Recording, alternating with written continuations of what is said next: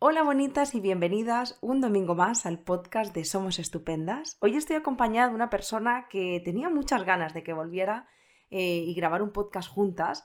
Eh, hace poquito grabamos uno sobre suicidio, pero es verdad que estábamos acompañadas de otras compañeras y hemos grabado alguno más, pero hay uno, Alejandra, que por cierto aprovecho para decírtelo porque creo que no lo había compartido contigo, pero hay uno que además me lo propusiste tú que hay muchas personas que nos preguntan por ese podcast y que, que se han sentido súper acompañadas, que es el de las oposiciones. ¿Te acuerdas ese momento en el que cómo, cómo me enfrento, cómo gestiono el momento de la oposición, que tan duro es y que tan poquito se habla de él? Así que hoy estamos de vuelta para hablar de un tema que también te gusta muchísimo. Este tema me encanta, la verdad. Cuando vi el mail dije, vaya temón a por él. Bueno, pues yo estoy súper contenta de volver a grabar contigo, que lo sepas, y, feliz también de que el tema te motive y te, y te mueva tanto, también por eso pensamos en ti. Hoy vamos a hablar de la construcción de la identidad en la adolescencia.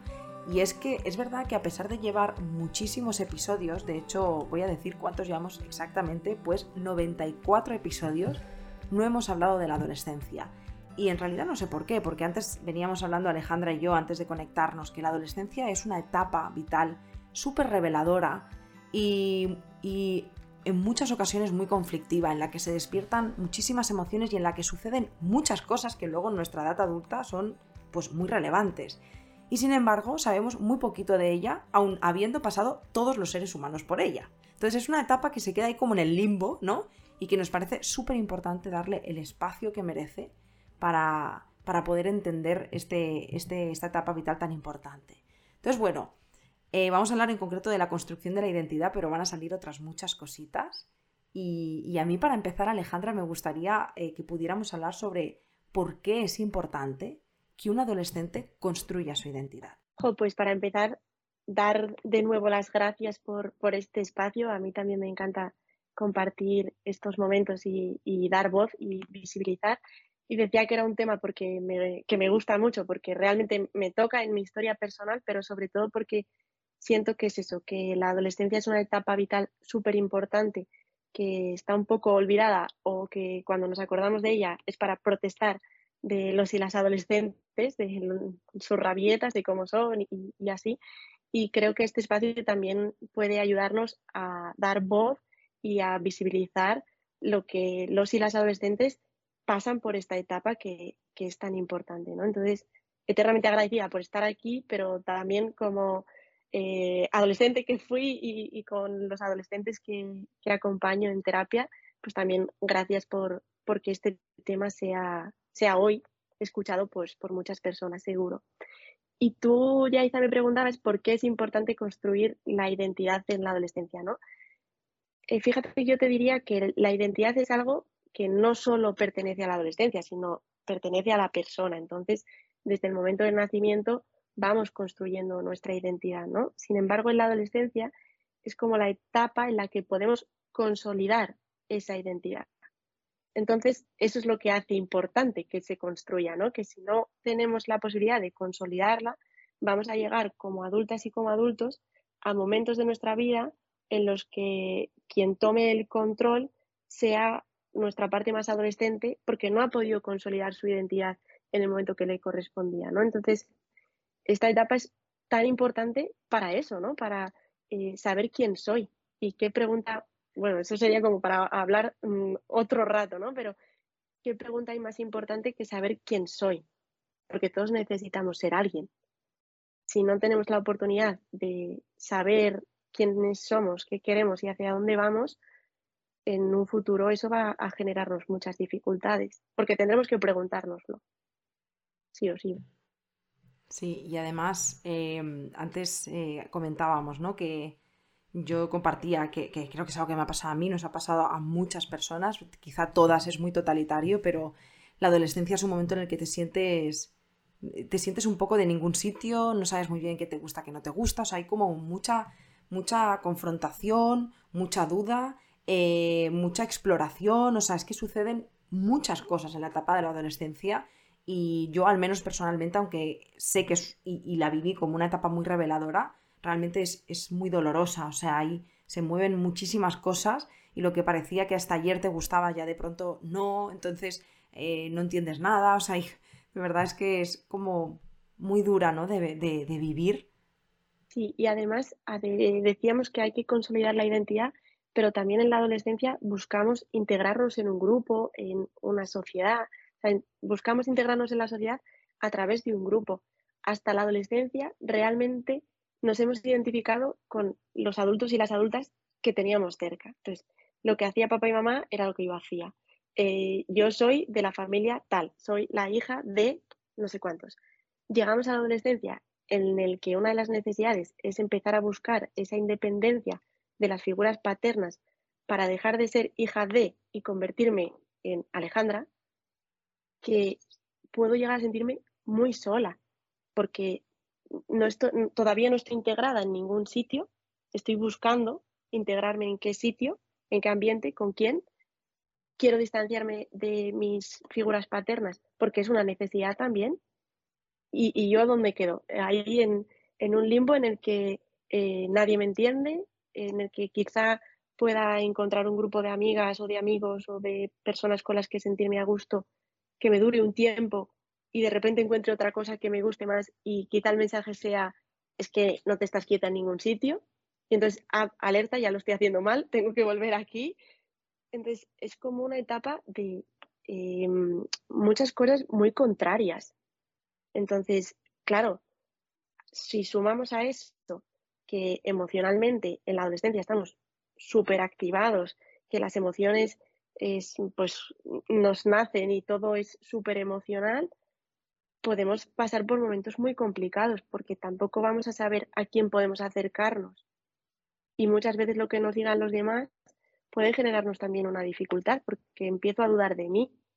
El hecho de tenerte que preguntar todo para que tú me aceptes y si y hablamos del grupo, mal si no me acepta el grupo, pero como no me acepten en casa, mm, ya bastante peor, ¿no? Porque yo necesito tener un espacio seguro en el que moverme y en el que construir y consolidar. Si no tengo ese espacio y nadie me ayuda a encontrarlo, em, emocionalmente voy a sentirme muy mal y muy sola. Sí, de hecho esto me, lleva a preguntarte algo, ¿no, Alejandra? Y es cómo la sociedad afecta o interfiere en, este, en esta construcción de la identidad. Porque entiendo también que como seres sociales, y más en una etapa tan, de tanta influencia, el, entorno, la sociedad, es, vamos, crítico. O sea, ¿cómo, cómo afecta? Totalmente. De hecho, si hablamos de cómo construimos la identidad, podríamos hablar como de, de, seis puntos, ¿no? Y el primero es dimensión comunitaria, porque nos construimos de manera individual dentro de un contexto. Si ese contexto no es favorecedor, ya eh, como que el primer escalón empieza a, tambalearnos, ¿no? Entonces, es súper importante la influencia del entorno y del contexto en la construcción de la identidad. Y eso también parece obvio, pero por eso las personas se construyen de manera distinta en países en guerra que en África, que en España, que en un contexto en el que ha habido violencia de género o en un contexto en el que no lo ha habido. Es decir, todo eso forma parte de cómo construimos nuestra identidad. Por lo tanto, tener un contexto favorable y para mí un contexto favorable destacaría una cosa que me parece muy importante, que es un contexto que escuche. O sea, si el contexto escucha, ya tenemos mucho ganado. Y a los y a las adolescentes se las escucha muy poco, porque les pedimos responsabilidades que seguramente pertenezcan a las personas adultas y que no les pertenecen a ellos o a ellas, y otras muchas veces les tratamos como niños o como niñas que ya no son tampoco. Entonces, no les estamos escuchando lo que están necesitando. Y ese contexto ya se va a convertir en un contexto amenazante. Porque si yo voy a decir algo y se me va a negar o se me va a reprochar o se me va a decir, eso es una tontería, lo que tienes que hacer es esto, ese contexto ya va a influir en mi construcción de la identidad. Y ahora mismo estamos en una sociedad, al menos en nuestro país, seguro que en otros muchos países del primer mundo pasa lo mismo, que el contexto es un contexto muy mentiroso, vamos a, decir, ¿no?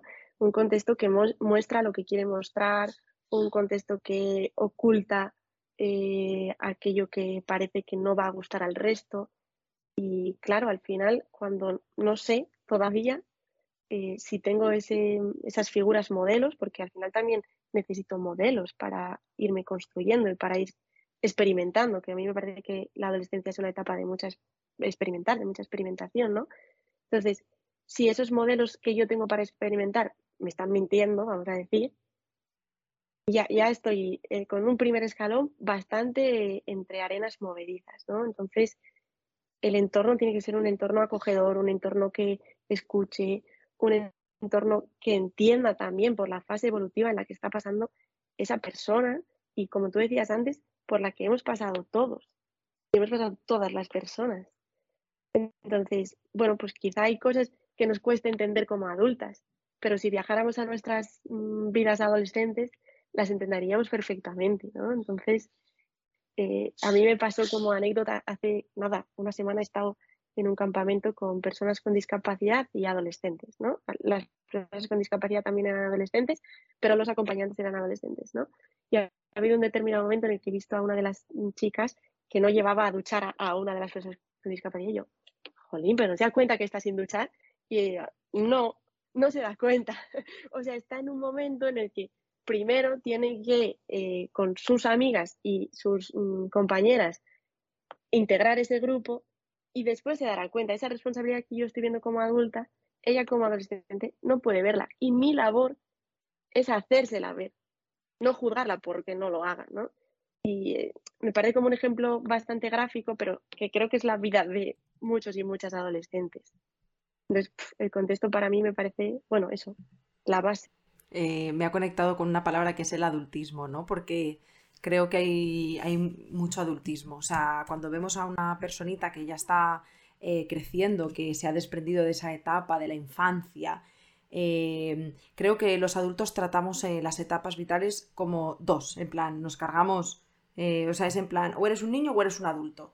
Y la adolescencia no está presente ahí, ¿no? Entonces, no, no, claro que ya no somos unos niños, pero es que tampoco me puedes tratar como si tuviera 22 años, porque no soy un adulto. Entonces, mm, ese adultismo al final lo que, lo que hace es desfavorecer muchísimo la situación, ¿no? Em, ha habido un momento, Alejandra, perdóname, me paso un poquito, pero es que realmente me lo he apuntado aquí porque digo, ostras, esto, wow, ¿cómo, ¿cómo no vamos a hablar de esto? Cuando hablábamos de la importancia del entorno, Has hablado también de cómo estos también mienten, ¿no? Y, se muestran de una forma que no es del todo real y cómo esto también nos afecta. De pronto he conectado muchísimo con las redes sociales. Redes sociales e identidad. ¿De qué forma afecta? Porque claro, vivimos en un mundo de plastic fantastic, todo es mentira, hay una sobreexposición de unas vidas eh, inalcanzables, eh, con unos cánones de belleza mm, terribles, entonces, claro, yo pienso, y, sin embargo, los adolescentes están en las redes sociales, ¿no? En Instagram, en TikTok, en consumiendo esos contenidos diariamente y entiendo que en esta época moderna esto tiene que afectar de alguna manera en la construcción de la identidad. Pope, totalmente. De hecho, Yaita, a mí personalmente es algo que me preocupa mucho. Y es algo que me preocupa mucho porque lo veo continuamente en las sesiones, ¿no? Eh, antes decíamos, pues esa independencia de las figuras paternas, esa consolidación de la identidad en la adolescencia. Pero es que la aceptación de la imagen corporal también es uno de los hitos que se consiguen o no en, esta etapa evolutiva. Y para eso las redes sociales están haciendo muchísimo daño. Muchísimo daño porque al final estas, em, bueno, pues, pues estos modelos a los que queremos llegar no son modelos reales la mayoría, no todos, vamos a decir, muchos no son modelos reales. Incluso intentando ser modelos reales, a veces generamos ideas fantasiosas de, lo que es esa realidad, ¿no? Yo recuerdo que hablando de vigilantes de la vida, una de las cosas que a mí me preocupaba es como esa eh, que es moderno mm, tener un problema de salud mental que está de moda e incluso podemos poner de moda mm, haber tenido un intento de suicidio, ¿no? Entonces, Claro, es verdad, hay mucha gente que sufre, hay mucha gente que tiene problemas de la alimentación, pero no necesito tener un problema de la alimentación para tener una identidad. No sé si con esto me estoy explicando, es decir, eh, esos modelos que pueden ser reales, si no se cuidan, en el sentido de si no se cogen un poco con pinzas y se habla con la persona, podemos meternos en muchos problemas. Yo recuerdo una paciente con la que lo pasé muy mal, con un trastorno de conducta alimentaria muy grande, que llegó un día a consulta y yo le dije, ¿qué quieres? Tú dime qué quieres. Y me dijo, ser como X, una influencer, que había salido el día antes que tenía anorexia. Y dije, ¿en serio? ¿Tú quieres ser una persona enferma? Y yo le eso, pero es que mira, ¿qué, qué piernas tiene? Y yo, no, no, ¿qué piernas tiene? Porque tiene una enfermedad. Entonces, eh, si no somos realistas con lo que pasa en las redes, eso también genera identidad. Y al final, creo que te lo decía antes fuera de la grabación, ¿no? Pero para mí lo más importante es que todos necesitamos ser alguien. Ya está. O sea, esa es la, la idea principal con la que creo que tenemos que acoger a cualquier persona que está en este proceso vital, ¿no? Necesita ser alguien porque necesitamos pertenecer a algo, necesitamos sentirnos útiles, necesitamos sentirnos relevantes para las personas de nuestro entorno. Si ese ser alguien mm, es ser el agresivo o la persona agresiva, o ser el que miente del grupo, o ser el que, la persona que la lía, quizá no es la mejor manera, y desde luego no es la manera, pero ya estoy teniendo una identidad. Y eso lo pasamos mucho por alto y vamos como a juzgar o a criticar la conducta o el comportamiento de esa persona sin ser conscientes que eso le está haciendo pertenecer a algo. Quizá tenemos que mirar cómo puede pertenecer sin necesitar hacer este tipo de cosas. Claro, si tengo 20.000 mm, seguidores y una em, enfermedad mental, como puede ser un trastorno de conducta alimentaria, es que soy alguien. Y eso mm, no lo llegamos, el adolescente o el adolescente no lo racionaliza. Emocionalmente siente que así puede tener afecto, puede tener relevancia, puede pertenecer y no está racionalizando cómo esa persona ha llegado a eso. Y si verdaderamente quiero llegar a eso. Y ese, para mí, ese es el proceso de consolidación de la identidad. Para hacer eso, tú quieres llegar a todo esto y, eso tiene que hacerlo acompañado y acompañada, vamos. Solo o sola, ya desde aquí digo que no lo va a hacer. Después de lo que has explicado, Alejandra, en lo cual estoy totalmente de acuerdo y también eh, digo desde aquí como persona que lleva muchos años en Internet eh, con una comunidad mm, bastante grande, eh, creo que es responsabilidad de todas las personas minimizar este impacto. O sea, quiero decir, eh, el uso de los filtros, lo que contamos y cómo lo contamos y no tanto, no tanto qué contamos de nuestra vida, sino cómo contamos lo que nos pasa en nuestra vida, porque, porque también veo mucho...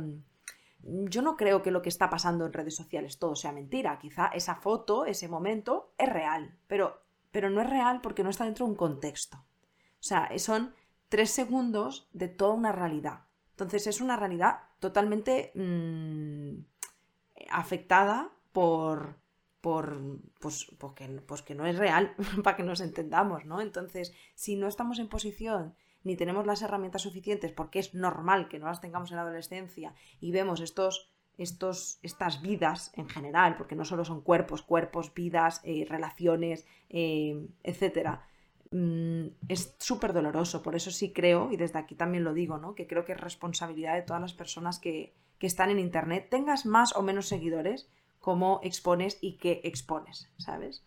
Eh, y normal que te preocupe, normal, porque, y más, o sea, tú con la profesión que tienes, ¿no? Como terapeuta, lo que, lo que ves, lo que vemos en consulta, las personas que llegan y lo que necesitan, ¿no? En la adolescencia, en, en, las redes no puede ser algo ajeno a una realidad que forma parte de nuestra vida, de nuestro día a día. O sea, que es una utopía pensar que un adolescente no va a estar ahí. O sea, va a estar ahí se va a relacionar con el medio y con el entorno digital porque forma parte del, medio y de cómo nos comunicamos hoy en día. Por eso hay que tener tantísimo cuidado. Sí, y si me permites una cosa, Yaita, también el número de adolescentes que ha empezado a ir a terapia ha aumentado mucho después de la pandemia y tiene mucho sentido esto, ¿no? Porque al final mm, volvemos a recordar que la dimensión comunitaria es como el primer eslabón para construir y consolidar esa identidad. Y estos adolescentes y estas adolescentes han pasado mucho tiempo de su vida sin esa dimensión comunitaria y han aprendido que la manera de relacionarse es a través de las redes, es a través de subir vídeos a TikTok. Y no digo que eso sea negativo, está bien y, muchas veces puede ser medios que ayuden a personas con más dificultades de relación a acercarse. Pero como adultas tenemos que enseñarles que no es la única manera y que si tú eres muy capaz de con tu móvil subir fotos y luego no puedes ir a clase de música, me lo invento, con cinco personas, hay un problema. Y hay que hacérselo ver a la persona. Hay que hacérselo ver al adolescente que mm, puede manejar Instagram perfectamente, pero no es capaz de ir al colegio. Porque la vida no es solo Instagram o no solo las redes. La vida está afuera también. Y tenemos que mostrarles que la vida está afuera. Porque no lo saben y, ahí tienen que ser acompañadas.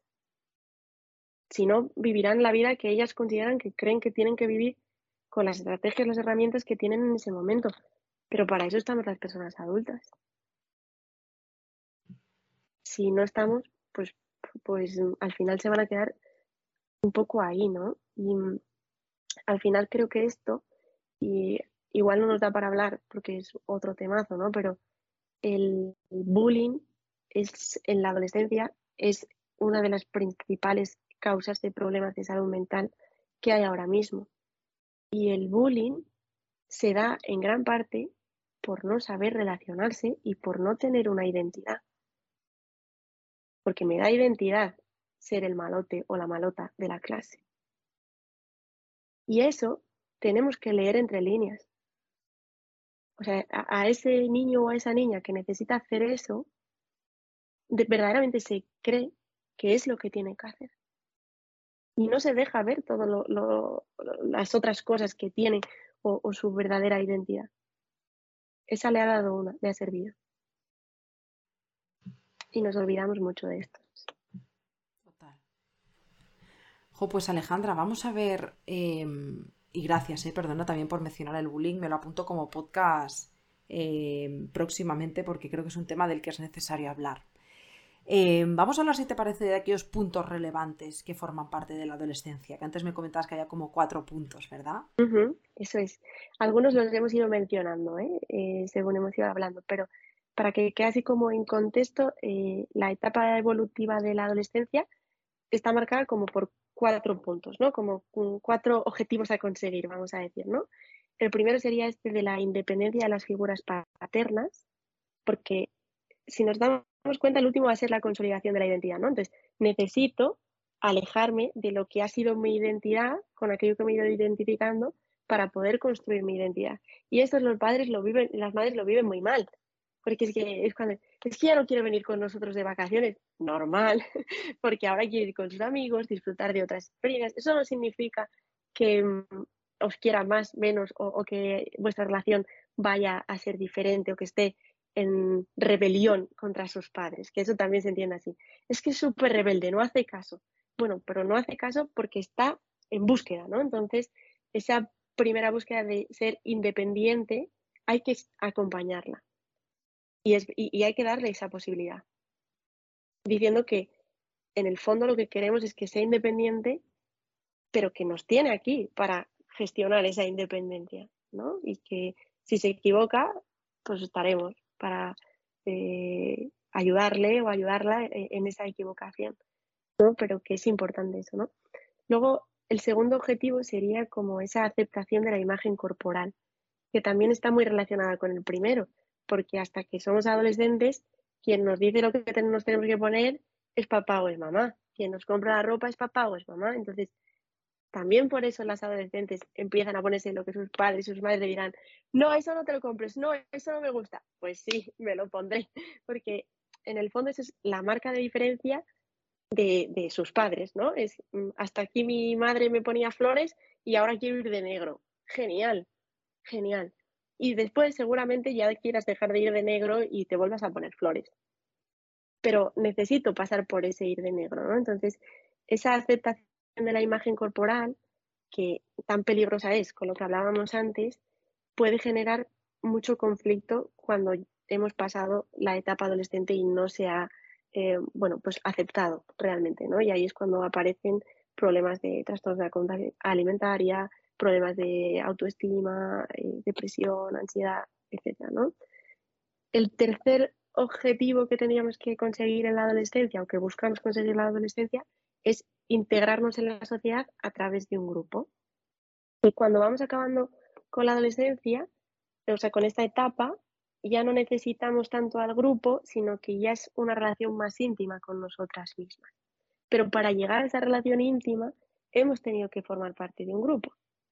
Si no tenemos un grupo, la relación con nosotras mismas, obligatoriamente vamos a decir, va a ser negativa, porque me ha faltado un pasito, ¿no? Entonces, eh, también eso hace que vayamos en búsqueda de diferentes grupos y que en la adolescencia se hagan muchas cosas. Y yo, cuando hablo con los papás y las mamás de adolescentes que acompaño, de mis primeros objetivos es que hagan actividades, que prueben, que el primer trimestre vayan a pintura, que el segundo, que, que ellos elijan y ellas elijan, pero que hagan, no que se queden en casa, porque entonces estamos mm, mm, pues frenando un poco esa propia consolidación, ¿no? Y el cuarto objetivo sí que sería esto, ¿no?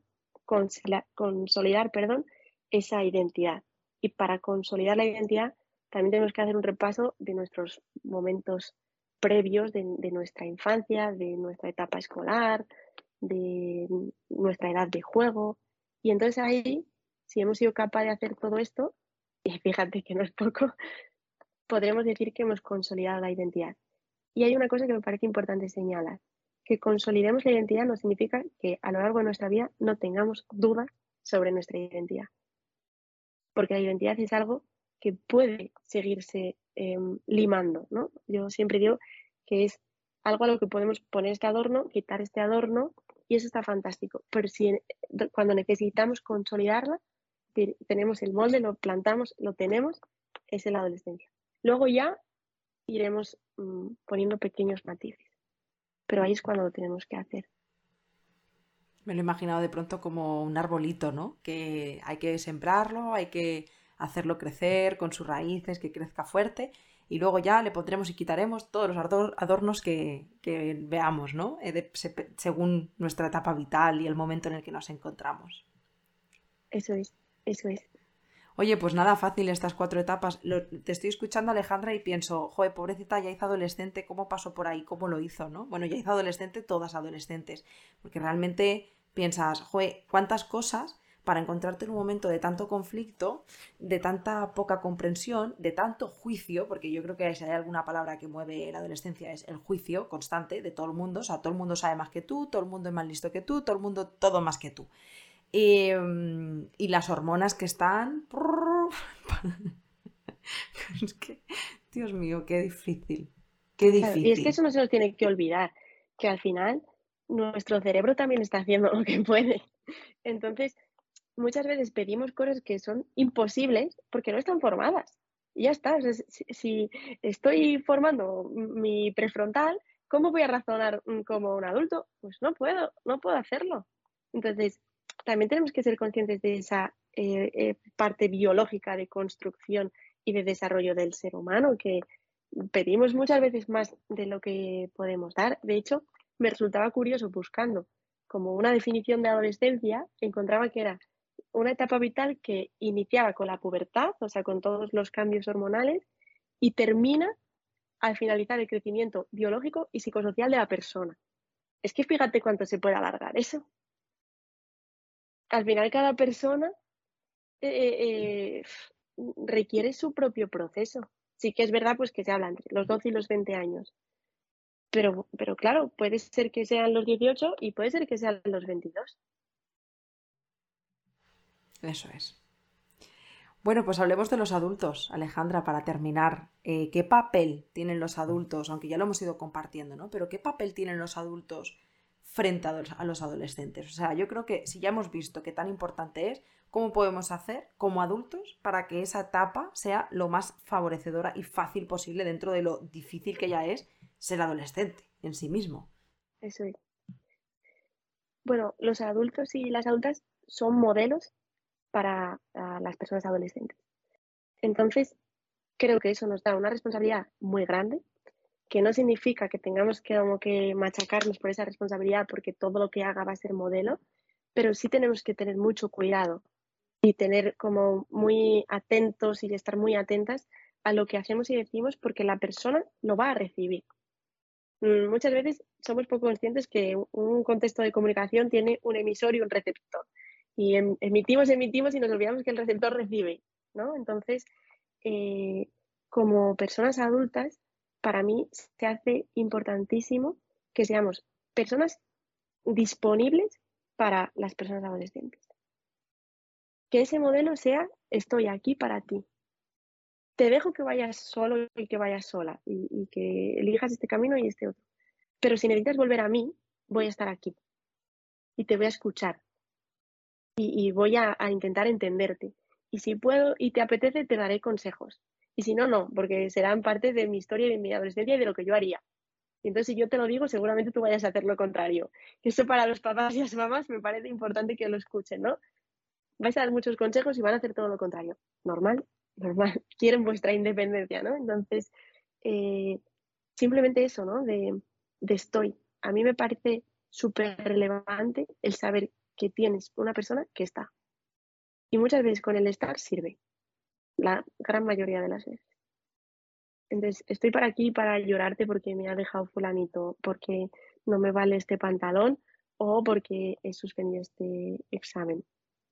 Está aquí esa persona a la que puedo volver, ¿no? Entonces, creo que tenemos que ser adultos y adultas que estén, adultos y adultas que acojan y adultos y adultas que escuchen y que entiendan que por mucho que haya cosas que veamos muy claras, la persona adolescente tiene que ponerse sus propias gafas y verlas por sí misma, no a través de las nuestras.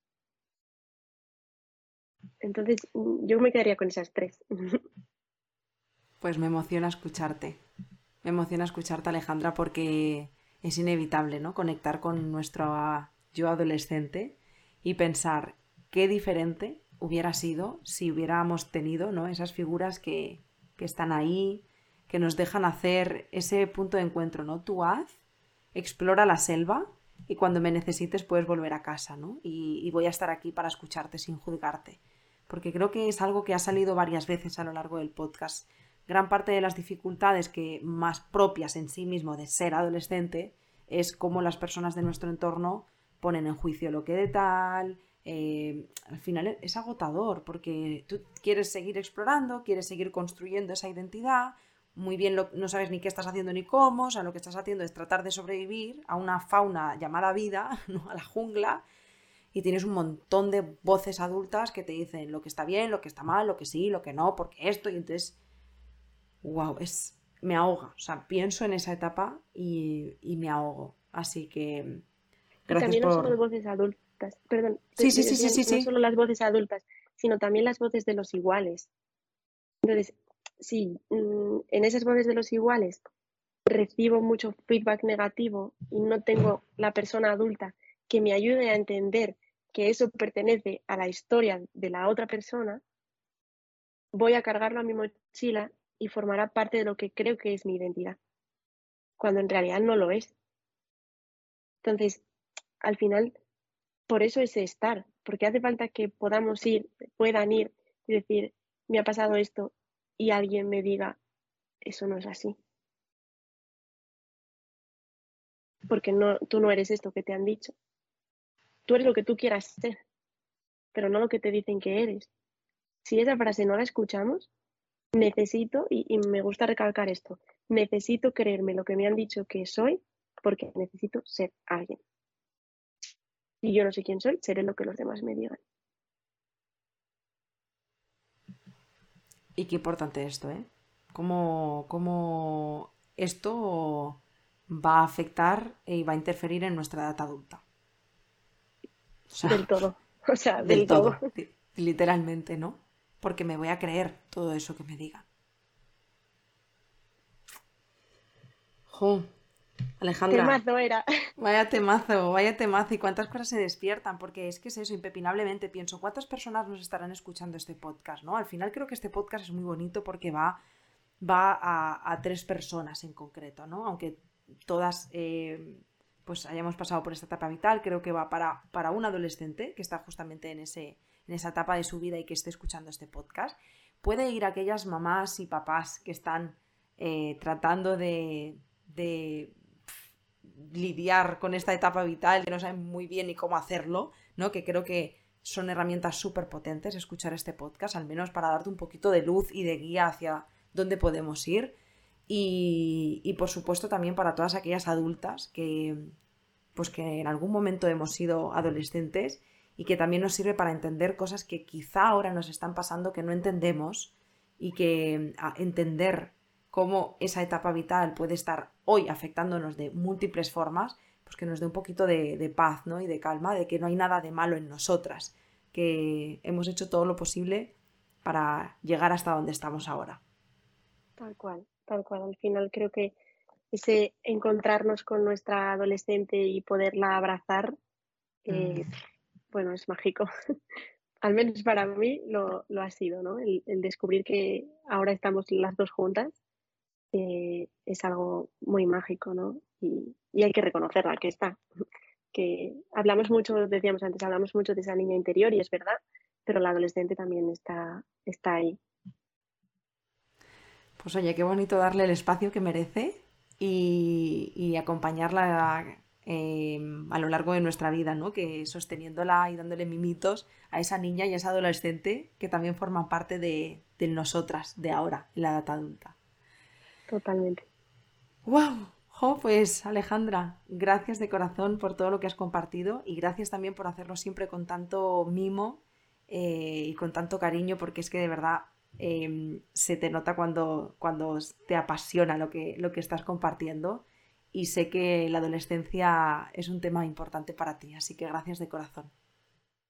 Muchísimas gracias a ti, Yaita, por pensar en la adolescencia, por darle este espacio por permitirme dar voz. Esto también eh, personalmente ayuda a mi adolescente, ¿no? Es, eh, hablar de la adolescencia eh, para mí es, algo muy bonito y poderlo hablar de esta manera también es, algo que, me parece increíble y creo que es necesario, necesario escuchar que hemos sido, mm, seremos y hay y habrá mm, adolescentes en el mundo y que hay que cuidarles y cuidarlas mucho. Totalmente, que al final son los adultos del mañana. Y, bueno, ya sabes que también como, como profesional eh, te admiro muchísimo. El hecho de que además ahora eh, parte de las personas con las que trabajas también sean, sean adolescentes, pues eh, como sociedad yo también te digo gracias, ¿no? Por, cuidar de esas personitas que, necesitan ayuda psicológica y que, y que tanto hacéis por ellas. Así que gracias también por esa parte. Oh, muchísimas gracias. Y bueno, pues a vosotras quiero daros las gracias em, una vez más por estar aquí otro domingo juntas, aprendiendo, mirando hacia adentro y conociéndonos un poquito más, poniendo en orden aquellas cosas que nos pasan. Ya sabéis que estamos aquí para todo lo que necesitéis. Podéis escribirnos por email, por Instagram, em, siempre que, lo necesitéis. Y gracias también por dejaros eh, vuestras reseñas, esos, esas estrellitas en Spotify que nos ayudan a, a entender que esto os sirve y esto os gusta la verdad que es de, pues nos motiva a seguir. Y nada más, que nos vemos y nos escuchamos la semana que viene. Os doy las gracias y chao. Adiós.